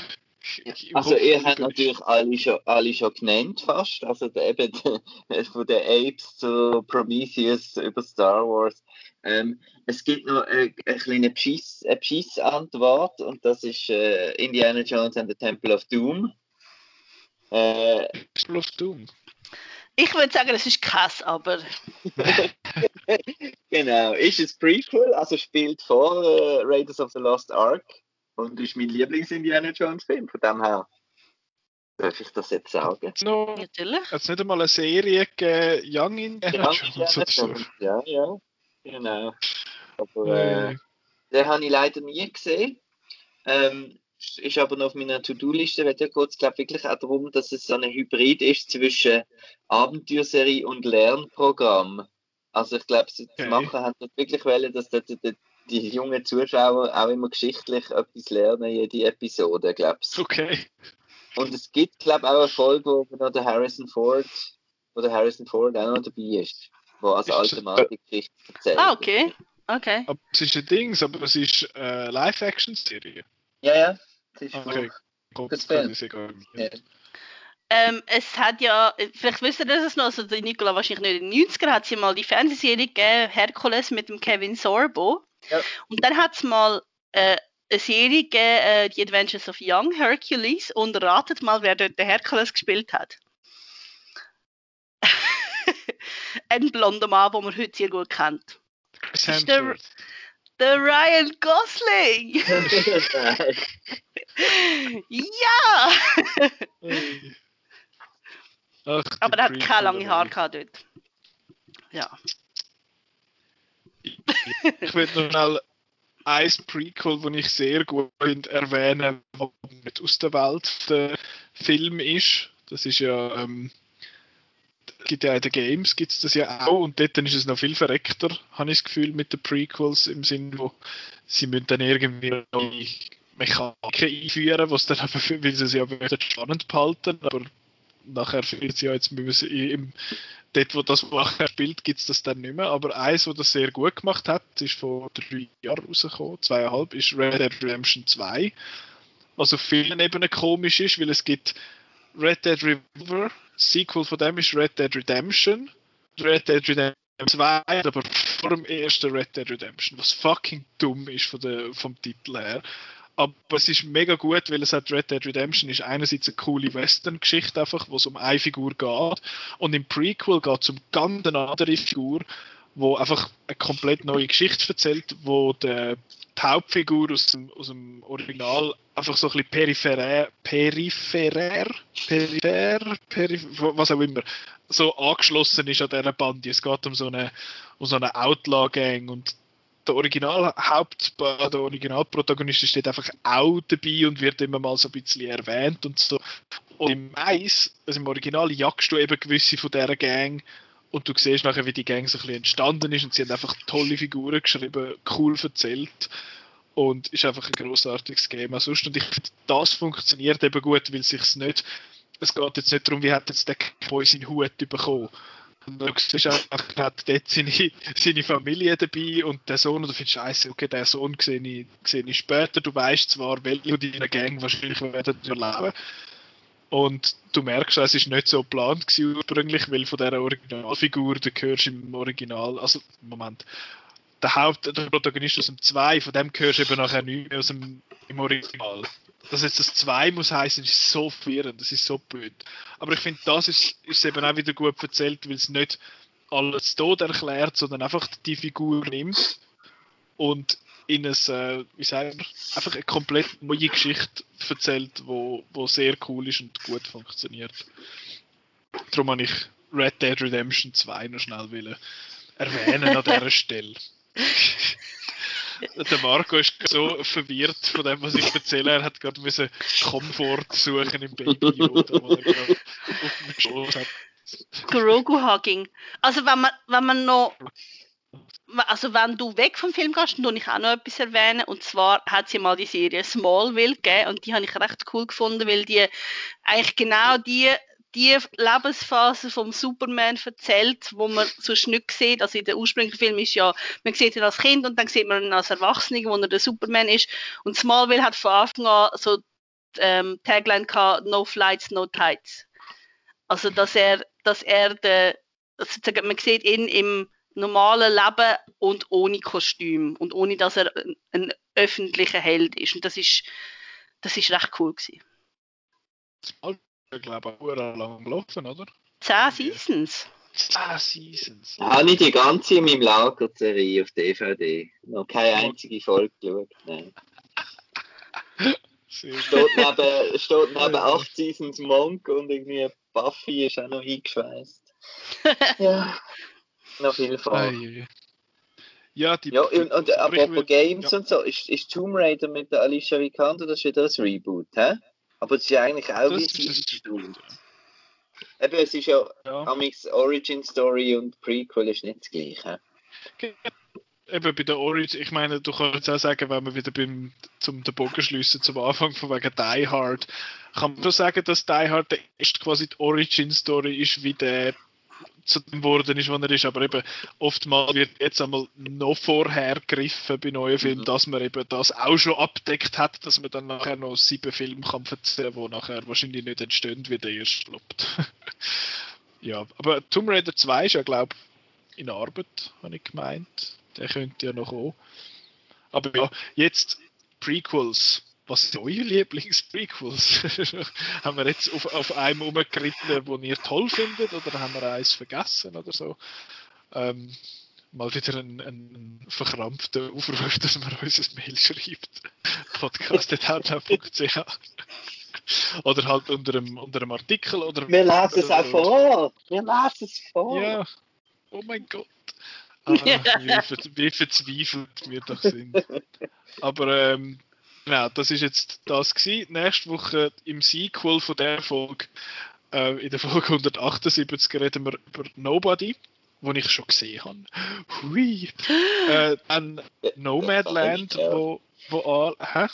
Was sagst du? Der feine Herr, habe ich gesagt. Ja, ja. Hallo, ich bin da mit der Krawatte. Also, nein, ähm, Nobody wäre. Nicht Nobody. Ich äh, ja. Nomadland werden wir besprechen. Der ist der beste Sieger. Ich habe schon wieder vergessen, wer Best ja. Picture gewonnen hat. Ähm, ja, den werden wir besprechen jetzt nach, äh, nach die ganze Welt schon seit einem halben Jahr über den redet, kommt der bei uns auch mal neues Kino. Und dann reden wir im Nicolas Cage über The Fifth Element, wie aufgetragen worden ist. Genau. Aziz Light! das macht dann für mich nicht Sinn, was du jetzt gesagt hast. Genau. Gut. Ja. Danke vielmals fürs jetzt. Dann ist ja gut, sind wir jetzt dann gerade fertig. Ach, ich, Scheiße, ich sage ja mal. Rechnung nicht zahlt. ich, ich tue die immer zahlen, glaub. Glaub. Ähm, Sie schalten mir jetzt dann das Wasser ab. Oh no. Nein, ähm, das ist das, was wir nächstes besprechen, wo das, kann hören auf äh, Spotify, auf Apple Podcasts, Google Podcasts, auf Soundcloud oder einfach dort, wo du deine Podcasts hörst. Ähm, ja, sonst auch die Nachfolge. Es kommen wieder ein Haufen Kinofilme raus, das heisst, es kommen wieder ein Haufen Reviews raus. Das Kinoprogramm von Outnow lohnt sich einmal mehr, um drauf zu schauen, was jetzt wo bei dir in der Nähe läuft outlook.ch, Facebook, Twitter, Instagram, überall folgen, folgen, folgen. Social Media, haha, Internet. ähm, danke vielmals fürs Zuhören und wir hören uns nächste Woche. Tschüss. Tschüss. Ciao.